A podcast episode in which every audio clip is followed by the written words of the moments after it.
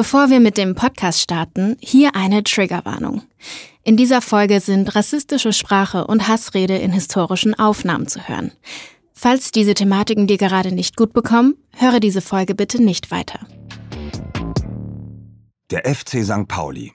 Ein Verein, in dem Fußball und Politik, Werte sowie Fans zusammengehören. Große Pokale gibt es keine. Und trotzdem ist das Millantor-Stadion fast immer bis zum letzten Platz gefüllt. Die Stimmung einzigartig. Fans und Verein auf der ganzen Welt bekannt. St. Pauli ist mehr als nur Fußball. Aber don't call it a Kultclub.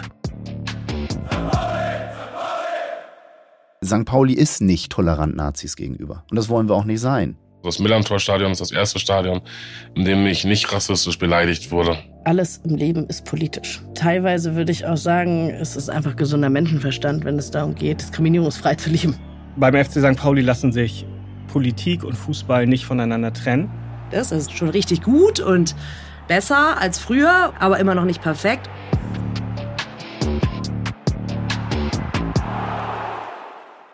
Der Podcast wird euch präsentiert von Kongstar. Auf und neben dem Platz, immer mit am Ball, unterstützt Kongstar den FC St. Pauli auch bei diesem Projekt. Denn gemeinsam sind wir mehr.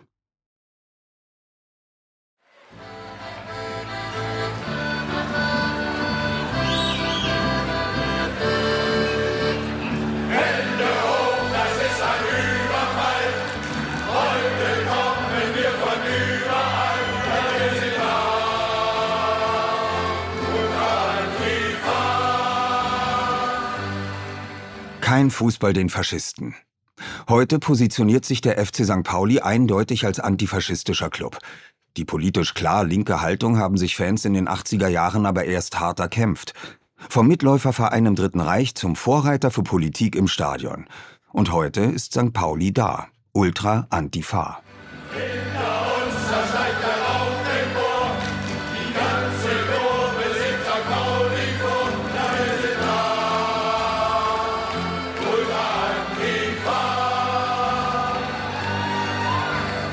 Beim FC St. Pauli lassen sich Politik und Fußball nicht voneinander trennen.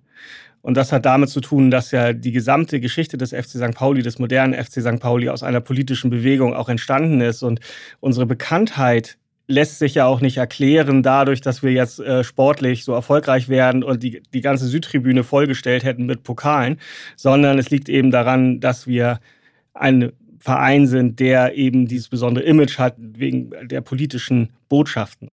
Das, was Medienchef Patrick Gensing hier anspricht, zieht sich durch das ganze Viertel. Überall wird Haltung gezeigt.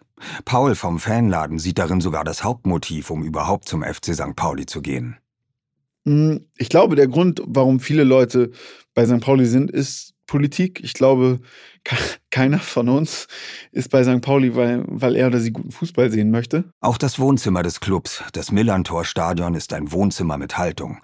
Selbstgemalte Lettern schmücken das Stadion und sollen die Haltung des Vereins verdeutlichen. Kein Fußball den Faschisten. Ich finde auch immer, wenn man sich über den Verein ärgert, aber dann im Stadion kein Fußball den Faschisten schon so im Stadion angemalt sehen darf, das finde ich schon immer ganz schön. Das ist so relativ selbstverständlich und halt auch dann vom Verein und dann mal nicht nur von der Fanszene. Das finde ich immer ganz, macht es dann schon irgendwie so ein bisschen besonders, dieser antifaschistische Hintergrund. Wenn man Debbie vom Millanton hier so zuhört, sollte man meinen, dass der Schriftzug Kein Fußball den Faschisten Konsens in einer demokratischen Fußballwelt sein müsste. Aber wer in der modernen Fußballwelt Haltung zeigt, der gerät schon mal in Konflikte. Zumindest denkt sich das der Deutsche Fußballbund während einer Länderspielpause im Weltmeisterjahr 2014. Der DFB hatte das Millantor als Stadion fürs Training sich ausgesucht, weil er ein Spiel der Nationalmannschaft im Volksparkstadion halt hatte. Ähm, da ist natürlich auch sehr praktisch. Du spielst im Volksparkstadion, dann kannst du natürlich am Millantor-Stadion trainieren. Der Rasen ist inzwischen ja sogar auch meistens ganz gut. Aber irgendeine Blitzbirne ähm, beim DFB ähm, war dann der Ansicht, dass der Satz kein Fußball den Faschisten ein politisches Statement sei. Und man möchte doch als DFB mit seiner Nationalmannschaft überpolitisch sein. Kurzerhand wird der Schriftzug dann teilweise abgehängt. Der DFB erntet dafür vor allem eines: Häme, So stand da nur noch kein Fußball. Das ergab also auch sehr skurrile Fotos, weil die DFB-Nationalmannschaft vor dem Schriftzug kein Fußball trainierte. Und das wurde natürlich dann wahrgenommen, denn zu, diesen, zu dieser Zeit gab es bereits Social Media. Und natürlich ist da in kürzester Zeit ein schwerer Shitstorm zusammengekommen. Äh, und wirklich absolut berechtigt haben sehr viele Menschen im DFB mitgeteilt, dass sie es falsch finden, dass in Deutschland eine solche Position äh, als politisch fragwürdig empfunden wird. Und äh, der DFB musste also auf diese Weise wohl etwas bitter daraus lernen. Immerhin scheint der Deutsche Fußballbund tatsächlich daraus gelernt zu haben. DFB-Präsident Wolfgang Niersbach entschuldigt sich beim FC St. Pauli. Und als die deutsche Nationalmannschaft einige Jahre später erneut am Millantor trainiert, darf der Schriftzug in Gänze stehen bleiben. Doch die nächste Herausforderung für den DFB steht bereits bevor. Die Europameisterschaft 2024 wird in Deutschland stattfinden. Hamburg ist dabei ein wichtiger Spielort. Das Millantor soll während des Turniers als Trainingsstätte genutzt werden. Grundsätzlich kein Problem für den Club. Allerdings nur unter bestimmten Umständen, wie Vereinspräsident Oke Göttlich erklärt solange sie unsere Botschaften, kein Fußball den Faschisten und kein Mensch ist illegal, nicht abhängen, haben wir einen, großen Konsens mit dem DFB gefunden und letztlich auch klar gemacht, dass es aber Nationen gibt, ähm, die wir auch am Millantor nicht trainieren lassen können, weil wir einfach davon überzeugt sind, dass sie den Fußball hart für politische Themen instrumentalisieren, die nicht zu den Haltungen des FC St. Pauli und der Heimstätte des FC St. Pauli passen. Und so steht das Millantor eben nicht jedem offen. Wer sich nicht mit den Werten des Vereins identifizieren kann, wer sich offen gegen diese Werte positioniert, dem wird der Zutritt verweigert. Das stößt in der Fanszene auf viel Zustimmung, wie FC St. Pauli-Fan Pat sagt wir lassen nicht jedes Land bei uns im Stadion trainieren, weil was dort irgendwie politisch vorgeht, das äh, hat überhaupt nichts mit unseren Grundsätzen zu tun. Und ähm, das ist halt was, diese Sichtbarkeit der Meinung finde ich halt super wichtig und super stark und super einmalig und das macht mich halt auch ähm, super stolz. Und diese Grundsätze sind eben nicht verhandelbar. Das gilt sowohl für die Teams auf dem Platz als auch für die Fans auf den Rängen. Das Millantor-Stadion ist das erste Stadion, in dem ich nicht rassistisch beleidigt wurde. Und das, das äh, ist schon ein ganz starker Wert, so sich dagegen Rassismus zu stellen, ähm, für Inklusion einzustehen, Gleichstellung, ähm, äh, keine Homophobie, ähm, ja, Toleranz. Und das sind halt die Werte, die der Verein in seinen Leitlinien hat, die er vertritt, für die er steht und ähm, für die auch die Fans stehen. Es sind diese Leitlinien, die das Millantor zu einem sicheren Ort machen sollen. Einem Ort, der sich auf diese Weise sicherer anfühlt als manch anderes Fußballstadion.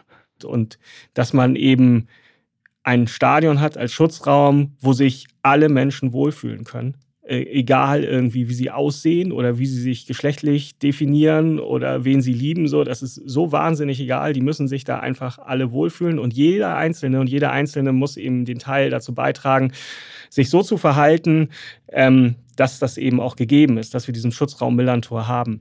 Das ist das, wo, wo wir hin müssen. Ich glaube, das ist definitiv der Wunsch, dass äh, jeder und jede, egal aus welcher Gesellschaftsschicht, egal mit welchen Voraussetzungen an einem St. Pauli-Spiel teilhaben kann. Das Millantor als Begegnungsstätte, wo BänkerInnen neben SozialhilfeempfängerInnen stehen, das soll laut Paul aus dem Fanladen beim FC St. Pauli möglich sein. Doch auch außerhalb des Stadions sind es bestimmte Werte, die FC St. Pauli-Fans einen. Ärzteschlagzeuger Bela B. bezeichnet das als gemeinsamen Kodex, auf den man sich verlassen könne. Es gibt ja auch so ein so ein Kodex, worauf man sich verlassen kann, wie man sich denn innerhalb, äh, unterhalb von St. Pauli-Fans halt dann auch fühlt. So, also dieser Kodex sagt halt auch so eine ja Antisexismus, Antirassismus. Das sind alles Sachen, die müssen nicht mehr ausgesprochen werden oder da muss man auch nicht äh, weghören oder weggucken, wie vielleicht bei dem einen oder anderen Fußballfan. Es ist kein leichter Kampf, den der Club da Tag ein Tag auskämpft. Es ist ein Kampf, der zugleich klare Haltung und Kompromissbereitschaft erfordert. Aber was macht der FC St. Pauli heute, um weiter für seine Werte einstehen zu können? Kurz gesagt, was macht den FC St. Pauli besonders? Wie der Verein sich bei dem G20 verhalten hat, wie man jetzt auch aus den sporttreibenden Abteilungen heraus zum Beispiel Flüchtlingshilfe für die Ukraine organisiert hat.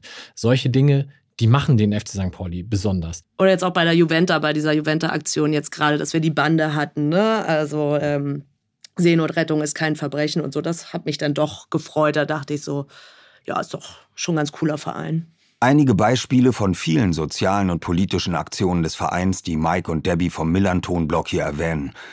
Und wenn es um diese Haltung und die vereinseigenen Werte geht, kann es natürlich auch mal passieren, dass Kompromisse manchmal einfach nicht mehr möglich sind.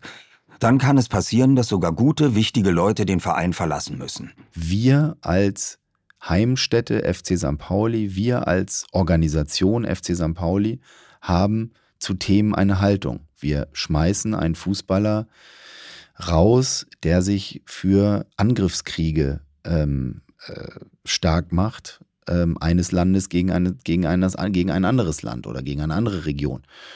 Und das tun wir, obwohl wir damit einen wirtschaftlich-finanziellen Verlust machen. Der Fall, auf den sich Oke Göttliche bezieht, ist die Freistellung von Stürmer Cenk Şahin. Der hatte im Oktober 2019 via Instagram seine Unterstützung für die türkische Militäroffensive in Syrien geteilt. Wir sind auf der Seite unseres heldenhaften Militärs und der Armeen. Unsere Gebete sind mit euch. Nachdem Ultra St. Pauli daraufhin in einem offenen Brief scharfe Kritik an Schahins Worten geäußert hatte und auch der Verein sich distanzierte, war die Trennung unausweichlich. Sie ist ein Paradebeispiel dafür, wie der FC St. Pauli tickt.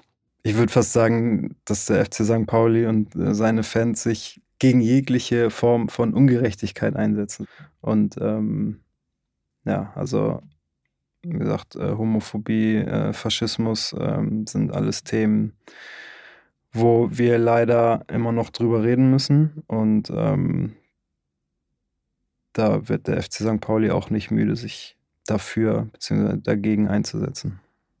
Für Jan-Philipp Kaller ist die Bühne, die der Profisport bietet, einfach zu groß, um sie nicht auch politisch zu nutzen. Wenn ich jetzt mal so an Wochenendspiele denke, ähm, da kann ja durchaus auch 90 Minuten supported werden und ähm, trotzdem sich politisch eingesetzt werden betrifft übrigens auch, ähm, auch die, diejenigen, die das Trikot tragen. Ne? Das bedeutet im besten Fall, die Spieler, die für den FC St. Pauli auflaufen, haben genau dasselbe Unrechtsbewusstsein wie der Verein und seine Fans.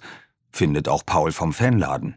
Ich glaube, das sollte auch immer der Anspruch sein von St. Pauli, auch den Spielern gegenüber, die ein bisschen weiterzubilden und nicht nur Spieler zu haben, die gut kicken können. Das ist natürlich ein Traum, aber die dann eben im Zweifelsfall auch sagen, ja gut, ich habe mich davor nicht so richtig mit so der NS-Zeit und Gedenken beschäftigt und jetzt beschäftige ich mich damit einfach ein bisschen oder setze mich damit auseinander. Ich glaube, das ist auch einfach ein wichtiger Teil der Art und Weise, wie bei uns Fußball gelebt werden soll. Wenn Alice Weidel morgen regieren würde, wüssten wir ganz genau, welchen Verein sie sich als erstes vornimmt. Ist ja wohl klar. Heute scheint das klar zu sein. Doch wer denkt, dass der FC St. Pauli schon immer ein Club mit klarer politischer Haltung war, der täuscht sich. Eine politische Haltung wuchs im Verein erst mit der Zeit. Denn diese klare Kante gegen rechts, das ist etwas hart erarbeitetes. Das gab es damals noch nicht. Der FC St. Pauli war während des Nationalsozialismus ein Mitläuferverein, muss man sagen.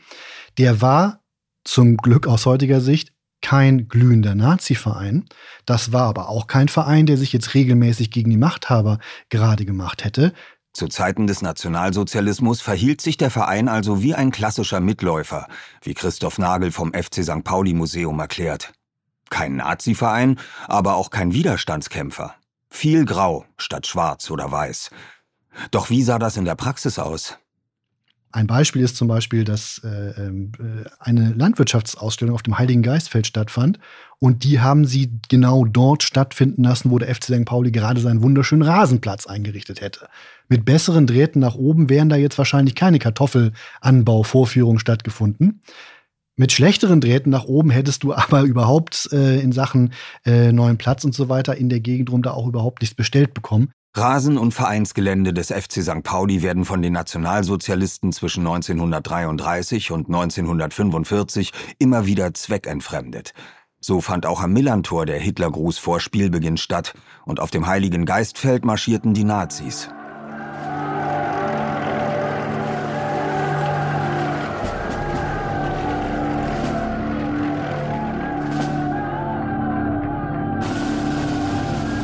Einige von ihnen mit Verbindungen in den Verein. So ist Otto Wolf, einer der ranghöchsten Nazi-Funktionäre Hamburgs, auch Mitglied des FC St. Pauli. Ob Vereinspräsident Wilhelm Koch diese Verbindung genutzt hat, lässt sich bis heute nicht sagen. 1937 tritt Wilhelm Koch jedoch in die NSDAP ein. Ein Gutachten kommt zum Schluss, dass an Koch informell und formell die Erwartung herangetragen wurde, der NSDAP beizutreten, um seinen Posten zu behalten. Trotz seiner NSDAP-Mitgliedschaft wird 1970 das Millantor-Stadion nach ihm benannt. Das gefällt nicht jedem, wie Autor Ronny Galczynski berichtet. Und das war natürlich ein Grund in der Fanszene darüber zu diskutieren, ob wir noch in ein Stadion gehen können, was Wilhelm Koch Stadion heißt, äh, wenn man weiß, dass Wilhelm Koch Mitglied der NSDAP war und äh, Profiteur der Arisierung gewesen ist. Nach einem Kompromissantrag und einer Kommissionsuntersuchung auf der Mitgliederversammlung 1998 fand sich eine Mehrheit für den Antrag. Ab der Saison 1999-2000 heißt das Wohnzimmer des Clubs also nicht mehr Wilhelm Koch Stadion, sondern Millantor Stadion. Man kann es an, an verschiedenen äh, Machtspielchen der Zeit auch sehen, wie manche auch versucht haben, den FC St. Pauli besser auf Linie zu bringen, wie es ihnen nicht gelungen ist. Da gab es also schon auch einen passiven Mit äh, Widerstand im Verein, aber da gab es eben auch nichts, was man, von dem wir heute Quellen, wirklich quellenmäßig belegt wüssten, nichts, wo man sagen würde, das waren jetzt wirklich hier Widerstandskämpfer oder eine braun-weiße Rose sozusagen. Eine politische Haltung oder Widerstand entwickelt sich auch in den Jahren nach dem Krieg noch nicht. Stattdessen rutscht der Verein in den Nachkriegsjahren in seine sportlich erfolgreichste Ära. Das Spiel zeigt alle Merkmale eines Meisterschaftskampfes. Beide Mannschaften sind gleichwertig. St. Pauli, weißes Hemd. Ja, die Wunderelf waren sowas wie der kuriose Schluckauf in einer Erfolglosigkeitsgeschichte, die der FC St. Pauli lange Zeit ja schon geschrieben hat. Der FC St. Pauli ist für viele Menschen ja sowas wie der erfolgreichste erfolglose Fußballverein der Welt. Der FC St. Pauli spielt den erfolgreichsten Fußball seiner Vereinsgeschichte. Dass beim Hamburger Kiezverein auf einmal Nationalspieler aus ganz Deutschland spielen, hat vor allem mit der Familie von St. Pauli und Nationalspieler Karl Miller zu tun. Und nun hatte Karl Miller aber auch sehr gute Kontakte. Und zwar deutschlandweit, kannte also auch sehr gute Spieler aus Dresden, kannte auch sehr gute Spieler aus Berlin. Und nun hat der Vater von Karl Miller auch noch eine Schlachterei. Das war wirklich damals das Gegenstück zu einem Milliardär in deiner Familie. Muss man so ähnlich sagen, weil die Leute hatten Hunger. Es gab wenig Fleisch zu kaufen. Und hier war jemand, der direkt an der Quelle war. Das heißt, wenn du damals für den FC St. Pauli spieltest, dann konntest du sicher sein, du warst hinterher satt. Und für St. Pauli-Spieler werden Titelgewinne ein Teil der Normalität. Der FC St. Pauli wird 1946-47 nicht nur ganz offiziell Hamburger Stadtmeister. Er qualifiziert sich in den Nachkriegsjahren mehrfach für die Endrunde der deutschen Meisterschaft und scheitert 1948 erst im Halbfinale gegen den ersten FC Nürnberg. Der FC St. Pauli und seine Wunderelf sind in aller Munde. Tatsächlich also auch wirklich deutschlandweit. Da wurde also auch geschrieben, dass der beste Fußball Deutschlands oder mit der beste Fußball Deutschlands wird am Millantor gespielt. Da fällt in der 22. Minute die Entscheidung. Der Mittelstürmer von St. Pauli, Lehmann, schießt aus vollem Lauf unhaltbar ein. 1 zu 0 für St. Pauli. Heute ist vieles anders. Sportlich sind die Tage der Wunderelf lange vorbei. Aber die Aufarbeitung der deutschen Geschichte und die Rolle des FC St. Pauli halten immer noch an. Die Gedenkveranstaltungen zum Holocaust-Gedenktag sind etwas, was, glaube ich, auch vielen Menschen Hoffnung macht und ähm, was sie auch inspiriert. Der Fanladen organisiert die Gedenkveranstaltungen zum Holocaust-Gedenktag seit 2010. Paul erklärt, wie die Veranstaltungen gegen das Vergessen ablaufen. Es gibt zuerst eine Kranzniederlegung, ähm, danach gibt es ein paar Worte von uns oder von äh, dem Präsidium.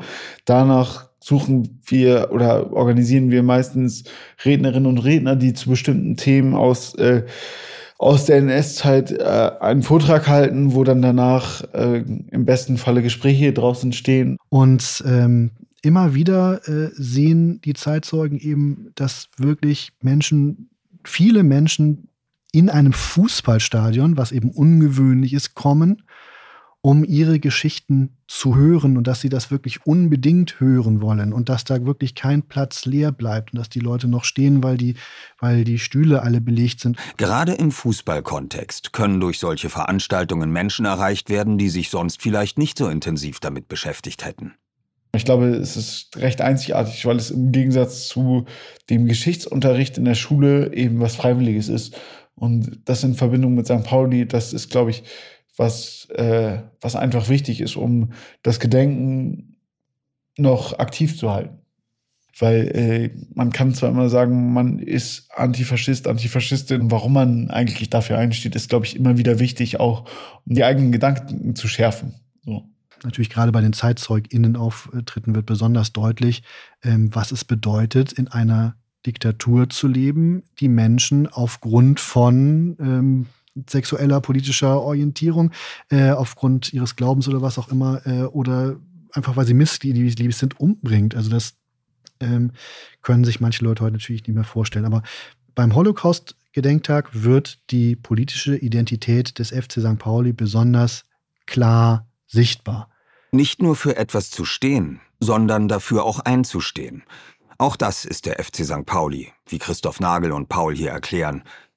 Doch auch darüber hinaus engagiert sich der Verein für gesellschaftliche Projekte. Ausgrenzung, Diskriminierung aller Art, da habe ich den FC immer total stark erlebt und da berührt mich persönlich auch der FC am stärksten. Das war Sieghard Wilm. Seit 20 Jahren ist er Pastor auf St. Pauli. Die Kirche und der FC St. Pauli arbeiten in gemeinnützigen Projekten oft Seite an Seite, wie beispielsweise im Jahr 2013, als mehrere hundert obdachlose Lampedusa-Flüchtlinge im Viertel auftauchen. Das Viertel engagiert sich und damit auch die Kirche und der Verein. Während die Kirche die Flüchtlinge vorübergehend bei sich unterkommen und schlafen lässt, unterstützt der FC St. Pauli den von den Flüchtlingen gegründeten FC Lampedusa. So organisiert der Verein ein Testspiel gegen den FC Lampedusa oder nimmt die Spieler des FC Lampedusa zu einem Testspiel gegen den FC Sevilla mit auf den Platz. FC St. Pauli gegen FC Lampedusa und selbst gebastelte Pokale. Und von diesen Pokalen stehen die ersten vier Pokale immer noch in der St. Pauli-Kirche wie Reliquien ausgestellt und darunter ein ganz, ganz großer Schal Refugees Welcome. So, das ist der FC, ne? mit seinem ganzen Support. Kein Mensch ist illegal. Auch dieser Satz ist fest integriert im Millantor-Stadion. Alle BesucherInnen können ihn sehen. Der Satz gehört ins Stadion, ins Viertel, in die Welt. Wer sich humanitär engagiert, muss äh, letzten Endes auch sagen, kein Mensch ist illegal. Ne? Also es, damit halten wir Recht hoch, und zwar heiligstes Recht hoch. Äh, die Menschenrechte. Und das sollte auch so sein. Und das genau diese Schiene hatten wir doch. Wir, äh, jeder Mensch ist gleich. Alle sind legal. Was soll ich denn da noch zu sagen? Dazu muss ich sagen, von der Geschichte her hat äh, die Journalistin und Menschenrechtlerin Marilee Strux diesen Satz nach St. Pauli gebracht, nämlich in die Hafenstraße. Er steht heute noch ganz groß an der Hafenstraße als Schriftzug. Das, was Pastor Wilm und Brigitte vom St. Pauli-Eck hier erklären, ist mittlerweile fester Wertebestandteil des Vereins. Doch nicht nur den Schriftzug Kein Mensch ist illegal hat der FC St. Pauli der Hafenstraße zu verdanken. Verein und Viertel waren Ende der 70er, Anfang der 80er heruntergewirtschaftet. Der FC St. Pauli, sportlich in die Oberliga zwangsabgestiegen und auf den Rängen im Stadion tote Hose. Der war ein stinklangweiliger, normaler Verein. Der war gar nicht so anders, bis Menschen plötzlich ihn anders gemacht haben und auch dafür gekämpft haben, dass er anders ist. Die Menschen, die Aufsichtsrätin Sandra Schwedler hier anspricht, kommen aus der linken Szene. Nur wenige Straßen vom Millantor entfernt findet Mitte der 80er Jahre in der Hafenstraße ein Kampf um Wohnraum und linksalternative Ideen und Werte statt.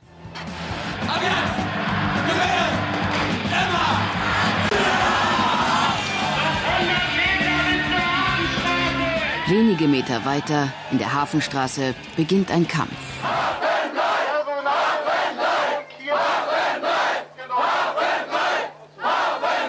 Wir fordern alle, aber wirklich auch alle, die jetzt ihren Arsch noch nicht hochgekriegt haben, nochmal dazu auf. Verhaltet euch dazu. Macht was. Besetzt den Stadtteil, besetzt die Innenstadt. Viele Grüße an den FC St. Pauli, ne? Ich sag's nochmal, Gruß an den FC St. Pauli. Die linke Szene und Fußball, das passte damals eigentlich so überhaupt nicht zusammen. Zu groß war die Gefahr, im Stadion von Rechten attackiert zu werden. Und in Hamburg dann generell in der linken Szene war das so Fußball, es war No-Go. Also es ist ganz klar rechts besetzt gewesen. Als ich zum ersten Mal zu St. Pauli gegangen bin, Anfang 87, weil am Vorabend Leute in, im Krawall, also in einer Kneipe am Fischmarkt, gesagt haben, ja, morgen gehen wir zum Fußball. So, zum Fußball? Einerseits Erstaunen, andererseits, hä, Hoffnung, wie was? Ja, FC St. Pauli, ja gut, dann bin ich mitgegangen und das war in der Tat so. Ähm, es gab keine Szene oder so, aber da konnte man äh, relativ gefahrlos hingehen zum FC St. Pauli, damals schon, ja. Und genau das, als linker Fan gefahrlos zum Fußball zu gehen, wie Sven Brooks, damals Punker, heute Sicherheitsbeauftragter des FC St. Pauli erzählt, war für viele Antrieb, den Fußball für sich wiederzuentdecken. Das sieht auch Barbara Figge so. Fan und Teil der aktiven Fanszene seit Ende der 80er Jahre. Und das war auch ein ganz wichtiger Hintergrund, warum sich so viele linke Antifaschisten, Antifaschistinnen ähm, bei St. Pauli trafen, weil das eine Möglichkeit war, Fußball zu sehen, Fußball zu feiern, mit anderen zusammen Fußball zu gucken äh, und keine Faschos um dich rum zu haben. Also so, das gab es einfach nicht. Oder wenn es welche gab, dann waren die auch schnell weg einfach. Die politische Haltung und die Parolen, die die neuen Fans ins Stadion tragen, stößt bei weitem nicht bei allen St. Pauli-Fans auf Gegenliebe. Die Alteingesessenen sind fassungslos.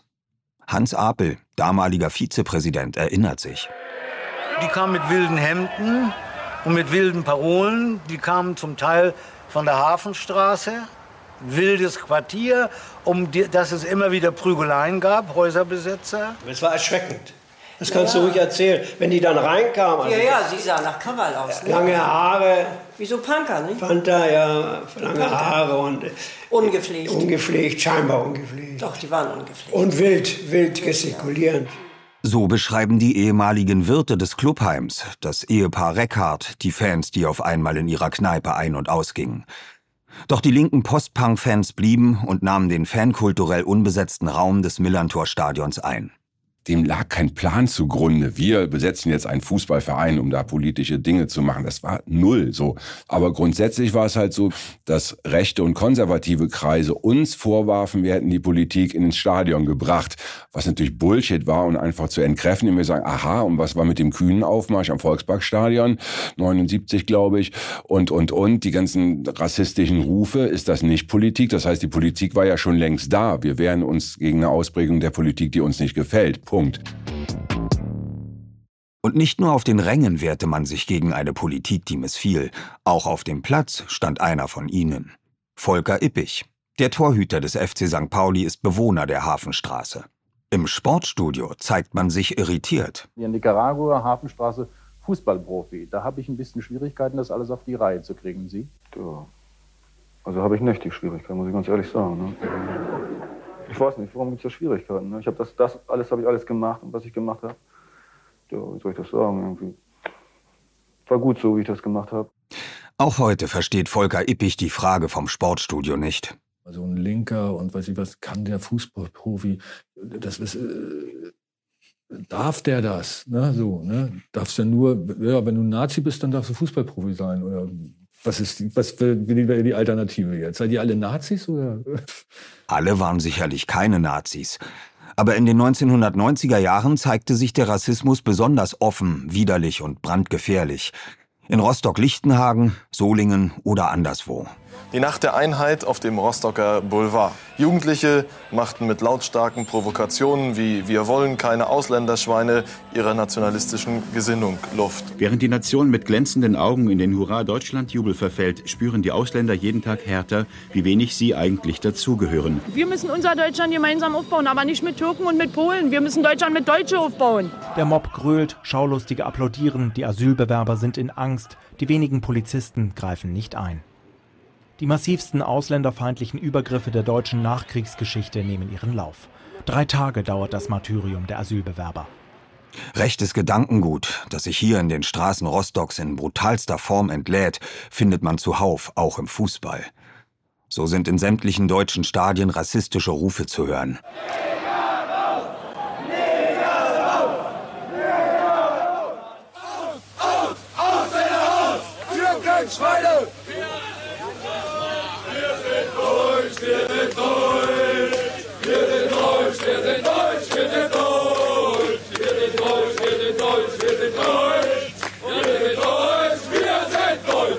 Sogar am Millantor ist es vereinzelt zu rassistischen Vorfällen gekommen.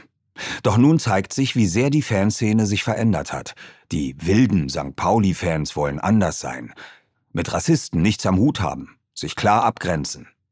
Denn klar ist, hier gilt, Klar, wir geben unseren Kopf, unser Gehirn nicht am Eingang ab, sondern wenn wir da irgendwo sind, machen wir das, was in unserem anderen Alltag auch Standard war. Dann sorgen wir dafür, dass das, was uns nicht passt, nicht länger geschieht.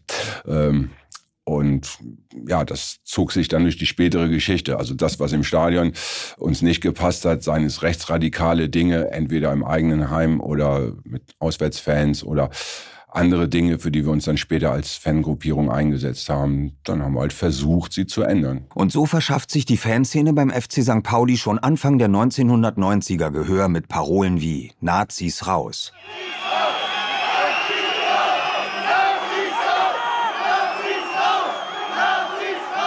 Oder setzt im Stadion mit Transparenten und Aktionen ein Zeichen gegen Rassismus. Sie demonstrieren hier im Stadion heute gegen Rassismus und gegen Ausländerfeindlichkeit. Sie wissen, was es da in letzter Zeit in vielen Stadien gegeben hat.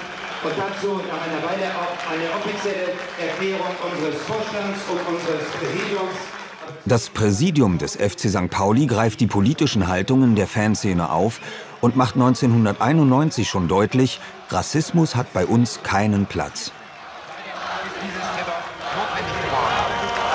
Alle Zuschauerinnen und Zuschauer sollten sich im Stadion unseres FC St. Pauli wohl und sicher fühlen können, gleich Herkunft sie sind und welche Hautfarbe sie haben. Auf Worte folgen Taten. Als erster Verein Deutschlands beschließt der FC St. Pauli am 28.10.1991 eine Stadionordnung, die rassistische Parolen und Transparente verbietet. Also es war dann wirklich so eine Bewegung, es zu versuchen, die rauszukriegen, äh, ähm, Stadionordnungen zu verabschieden, in denen äh, das Zeigen von bestimmten Symbolen, ähm, das Singen bestimmter Lieder verboten war ähm, auch nicht nur verboten, sondern auch, wie nennt man das immer, mit Strafe be bewährt war sozusagen. Also bis hin zu Rauschmiss, du kommst hier nicht mehr rein, du kriegst keine Karten mehr. Oder auch was, was damals sehr beliebt war, das Werfen von Bananen und Affengeräusche, wenn schwarze Spieler auf dem Platz waren. Also solche Dinge auch zu unterbinden einfach. Das war aber damals alles noch sehr normal. Nicht so beim FC St. Pauli. St. Pauli-Fans gegen rechts. Eine Botschaft, die zu einem der bekanntesten St. Pauli-Sticker wurde, war eine Idee von Sven Brooks.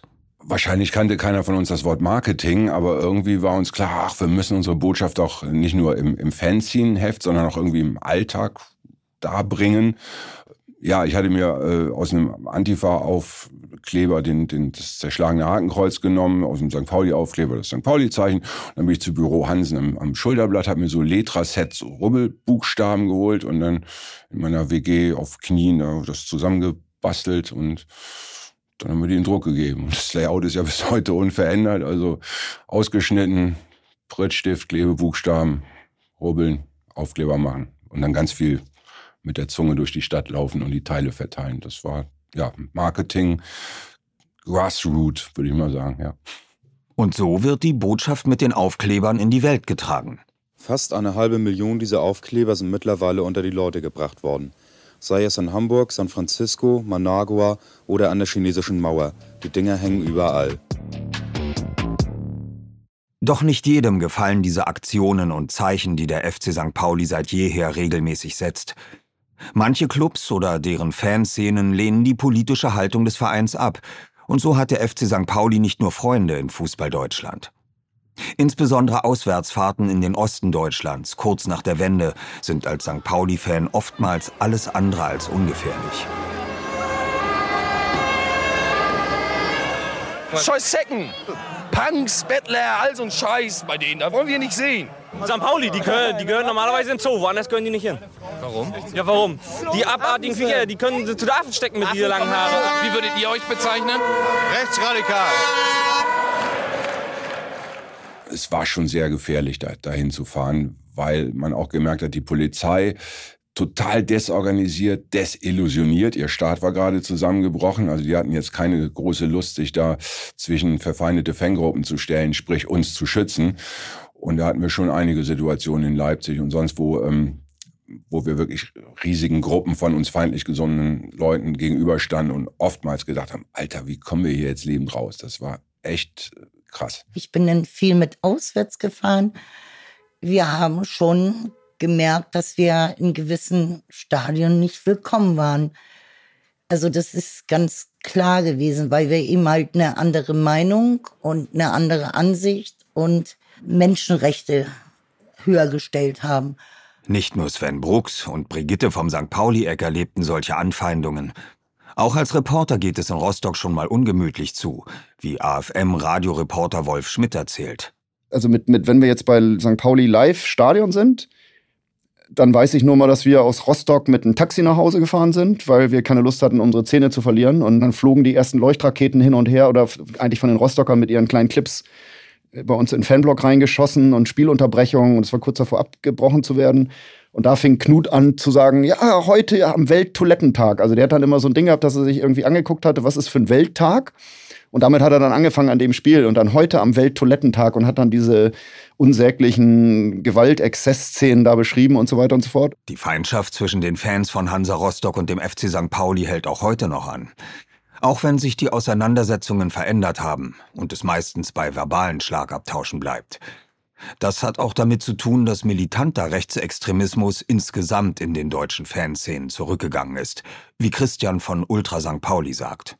Und jetzt ist es ja so, dass wir, wenn, wenn wir jetzt mal andere Kurven angucken, äh, Gott sei Dank die Dominanz von Rechtsradikalismus in, in, in organisierten Fangruppen deutlich schwächer geworden ist als vor 20, 30 Jahren. Und ich glaube, dass das generell eine Errungenschaft von, von Ultra-Fankultur ist. Also man hatte eine ganz andere Konfrontation mit wirklich militanten Nazis, als es das heute gibt. So, das hat sich zum Glück gebessert.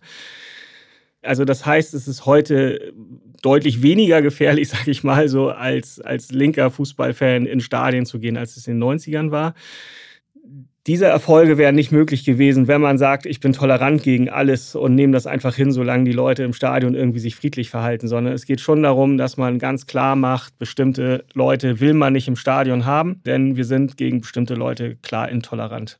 Intolerant? Der FC St. Pauli? Das mag für viele erstmal ungewohnt klingen, ist doch Toleranz ein Begriff, mit dem der FC St. Pauli häufig assoziiert wird. Aber auch Oke Göttlich macht deutlich, dass St. Pauli eben ganz bewusst nicht tolerant ist. St. Pauli ist nicht tolerant. Es wird uns immer aufgedrückt, ach, die St. Pauli-Fans sollen ja immer alle so tolerant sein. Nein, wir sind nicht tolerant Nazis gegenüber. Und das wollen wir auch nicht sein. Also ist auch nicht unsere Aufgabe. Also, äh, ne? Das sind, da sind dann auch, da stehen dann Haltungsfragen des Vereins, also Antirassismus, und Antifaschismus tatsächlich deutlich höher als das Thema Toleranz. Auch Christian pflichtet dem bei. Natürlich muss man gegen Dinge, die einem begegnen und die jetzt gegen so ein, muss ja nicht mal kodifiziert sein, aber irgendein Werterahmen, den viele Leute fühlen. Sag ich mal, die, die, wenn wir 10.000 Leute im Stadion fühlen einen gewissen Werterahmen, ähm, die dagegen verstoßen, da sich dann auch gegen positionieren, dagegen artikulieren. Das bedeutet aber trotzdem, dass die Gästefans am Millantor mit Respekt behandelt werden. Wir waren der einzige Fußballverein eine ganze Zeit lang, bis es einige dann kopiert haben, die äh, das Gästelied äh, des, des Gegners immer spielen, egal ob da Vereine wie der HSV oder Hansa Rostock kommen, ähm, das, gehört, das gehört dazu. Die politische Haltung, die die Fans in den 80er Jahren in den Verein getragen haben, wird heute noch gelebt und weiter ausgestaltet. Auch für die Ultrakultur des FC St. Pauli sind die Errungenschaften von damals prägend. Henning und Christian von USP erzählen. Wir haben uns äh, in der Tradition der restlichen Fanszene gesehen oder der aktiven Fanszene vom Millantor Roar oder so, dann, ich habe mir jetzt ja nicht nur abgeguckt, dass Sven Brooks und Thomas Glö oder Raphael Kansky oder so, dass die irgendwelche Tapeten gemalt haben, sondern eben ganz viel auch politische Prägung und so. In der Tradition haben wir uns auch bei USP-Gründung gesehen und sehen wir uns immer noch und halten nach wie vor die Idee hoch, äh, eine politische, wertegetriebene Fankurve, Subkultur, wie auch immer zu haben. Da sind wir, glaube ich, für viele kleine linke Gruppen so ein Leuchtturm gewesen. Geschichte wird gemacht. Geschichte wird gemacht. Zum 20-jährigen Geburtstag von USP hat das Museum übrigens Ende 2022 eine Sonderausstellung auf die Beine gestellt. Da erfahrt ihr, wie die Gruppe zu dem wurde, was sie heute ist und bietet spannende Einblicke in die Welt der Ultras. Auf die Werte können sich Ultras, die restliche FC St. Pauli-Fanszene und der Club verständigen. Sie sind zu einem festen, unverhandelbaren Kodex gewachsen. Noch heute sorgen Fans und Verein dafür, dass sich nahezu alle, die zum FC St. Pauli gehen, auch mit ihren Werten und politischen Überzeugungen auseinandersetzen. Ich weiß noch, auf jeder Schale, Sitzschale äh, und überall im Stadion lagen Zettel irgendwie gegen Sexismus. Äh, man soll einschreiten, auch ähm, ähm, bei sexistischen Äußerungen. Und ich, äh, ich dachte mir, was sollen, was ist denn das für eine Scheiße? Und so, ups. Und dann, äh, dann habe ich das das ganze Spiel über darüber mehr nachgedacht als über das Spiel, was ich gesehen habe und dachte, ja klar, logisch. Und ich dachte erst, ach komm, ey, ist das ein bisschen kleinlich und so. Das ist hier als so ein Fußball ist so eine Stammtischnummer, aber ähm, ja, da hat mich der, da, da haben mich die die Fanprojekte und so eines Besseren belehrt und äh, äh, ich meine, ich bin ein besserer Mensch geworden dadurch. Viele Leute, die ins Stadion gehen, äh, haben sich da auch ein Beispiel dran genommen. Das ist vielleicht zum Beispiel aus meinem persönlichen Leben darüber, was äh, was sowas macht und dass das halt auch ein ganz wichtiger Bestandteil ist. Ähnlich wie Bela B. erzählt auch Pat, dass der Verein und die Fans in ihm einiges bewirkt haben. Also FC St. Pauli ist für mich ähm, ein, ein Zuhause. So, es ist, hat mir ähm, Werte vermittelt, die schon in mir gelebt haben, die es aber diese Werte halt freigelegt hat. Es hat mir einen, einen komplexeren Umgang mit der Sprache angegeben ähm, oder vermittelt, ähm, zu überlegen, was ich sage. Also ich bin da viel, viel bedachter in, in Wortwahl und Umgang. Genau das kann im Idealfall passieren, gegenseitig und miteinander gesellschaftliche Themen zu diskutieren, daran zu wachsen und mit in den Alltag zu nehmen. Denn wie Sandra Schwedler sagt, alles im Leben ist politisch. Teilweise würde ich auch sagen, es ist einfach gesunder Menschenverstand, wenn es darum geht, irgendwie ähm, zu versuchen, nicht dis äh, diskriminierungsfrei zu leben. Also dass andere nicht diskriminiert werden durch mein eigenes Verhalten, ähm, würde ich sagen, auch gehört eher zum gesunden Menschenverstand. Und dass sich darüber überhaupt äh, Gedanken gemacht wird, dass darüber nachgedacht wird, was über das Verhalten angeht, was das eigentlich heißt und sich ähm, auch gegen Themen zu stellen. Das ist ja auch etwas, was durch die Fanszene überhaupt an diesen Verein rangebracht wurde und äh, da auch mittlerweile verankert ist und, ähm, und auch eine große Rolle spielt. Dieser hart erkämpfte Wertekompass soll natürlich einerseits beibehalten und verwaltet werden. Andererseits hat sich die Gesellschaft und auch der Fußball verändert und weiterentwickelt. Viele andere Vereine teilen die Werte des FC St. Pauli. Dennoch bleibt St. Pauli besonders. In der Tat hat sich das politische Bewusstsein, ähm, ich würde mal sagen, gerade bei den Basisthemen Rechtsradikalismus, Rassismus, Homophobie, äh, hat sich das ja ausgeweitet. Da sind ja viele Vereine im Laufe der Jahre und Jahrzehnte unserem Beispiel gefolgt. Auch die Verbände, das ist ja heute allgemein gut, dass man äh, gegen diese Dinge ist, ist ja auch gut so. Äh, besonders ist der FC St. Pauli sicherlich heutzutage dahingehend, dass wesentlich mehr Themen aufgegriffen werden und wie auch immer behandelt werden, entweder von Fanseite oder von offizieller Seite oder beides zusammen und die Masse. Also wenn man sich anguckt, was am Spieltag auch von Fanseite und von Vereinsseite politisch ähm, fabriziert, unterstützt, verbreitet wird, dann findet man das so sicherlich bei keinem einzigen Verein. Doch für welche Werte will der Verein in Zukunft stehen? Was will der FC St. Pauli sein? Ähm, sich einbringen, mitmachen, ähm, äh, Politik auch mal zu anderen Entscheidungen bringen. Äh, Politik auch mal zu nerven oder Funktionäre wie uns zu nerven. Ähm, wir sind als FC St. Pauli auch im vollen Bewusstsein einer der größeren, vielleicht größten Gentrifizierer des Stadtteils, weil wir so gewachsen sind, weil der Profifußball immer kommerzieller geworden ist und dieser Verantwortung sich gerecht zu werden und was man der Gesellschaft dann zurückgibt, das ist so ein Anspruch, das ist der FC St. Pauli, das ist Austausch, das ist Demokratie und miteinander sprechen. Der Verein ist sich seiner Rolle im Viertel bewusst. will nicht nur zu seinen Werten stehen, sondern diese auch weiterleben, will dabei aber auch in neue Richtungen denken, wie Oke göttlich erklärt. Wir wollen wirklich mit den Menschen im, im Stadtteil ähm, und mit der Community immer wieder neue Themen anstoßen. Wie gesagt, wenn es um äh, äh, ja, wenn es tatsächlich um diese Debatte Sexismus ähm, äh, und auch diverse Teams zum Beispiel oder so geht, einfach keine Gedankenblockaden haben. Warum spielen wir nicht eine Liga, wo Frauen und Männer zusammen Fußball spielen? Das bedeutet also nicht, dass beim FC St. Pauli bereits alles perfekt ist. Ich glaube, dass man aus diesem ganzen Werten, die man als Wort so vor sich hertragen kann, muss halt insbesondere diese innere Haltung herkommen. Und da können wir bestimmt noch ganz viel tun. Auch bei uns ist echt nicht alles toll. Es gibt immer noch Situationen, die insbesondere auch für Frauen in der Kurve unangenehm sind. Und das ist ein steter Kampf und der wird immer weitergehen. Und ich glaube, wichtig ist, dass äh, die Fanszene des FC St. Pauli versucht, sofern man das als Fußball-Fanszene irgendwie kann, so gut zu sein als Mensch, wie man das eben auch im Privaten sein möchte. So blickt der FC St. Pauli stolz auf das Geschaffene zurück. Zufrieden gibt sich der Verein damit aber nicht. Ja, ich glaube halt, dass ähm, so wie es jetzt ist, auch dass es halt ein antifaschistischer Verein ist oder Verein mit Fans, die antifaschistisch im Großteil sind, das sind halt alles ähm, das ist halt alles von Fans geschaffen vor langer Zeit, in den 80ern, wie auch immer. Und äh, das sind Kriege gewesen, die, mit denen wir jetzt gar nichts zu tun haben. Und ähm, da können wir sehr dankbar sein, dass die damals so ausgetragen wurden und dass es jetzt alles so ist, wie es ist. Ich glaube, wir müssen das weiterentwickeln. So diese Idee des Antifaschismus ist die Ursuppe auch des modernen FC St. Pauli und das ist super prägend und super wichtig.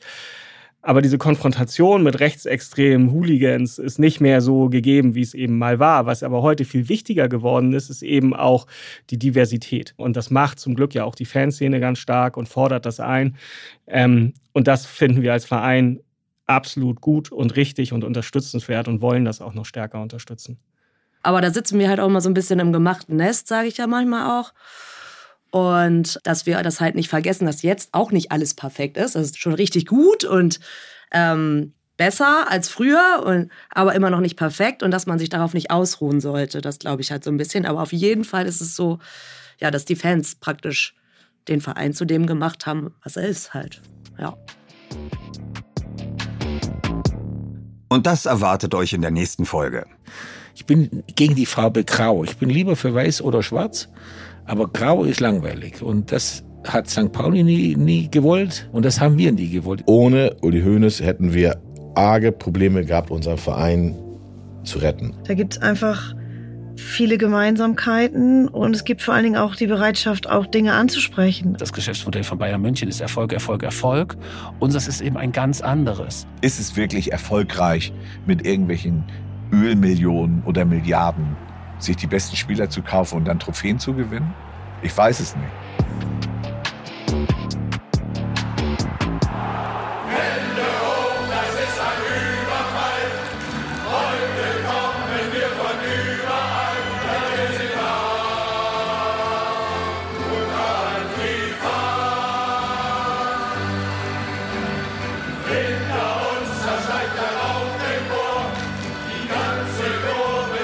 Wenn euch diese Folge gefallen hat, aktiviert die Benachrichtigungen eurer Podcast-App und lasst eine Bewertung da. Dieser Podcast ist eine Koproduktion von MML und dem FC St. Pauli. Redaktion Carla Reveland, Luca Beckmann und Nils Babbel. Audioproduktion Florian Damm und Jonathan Schmidt. Lektorat Christoph Nagel und das FC St. Pauli Museum. Coverdesign Mike Lauer.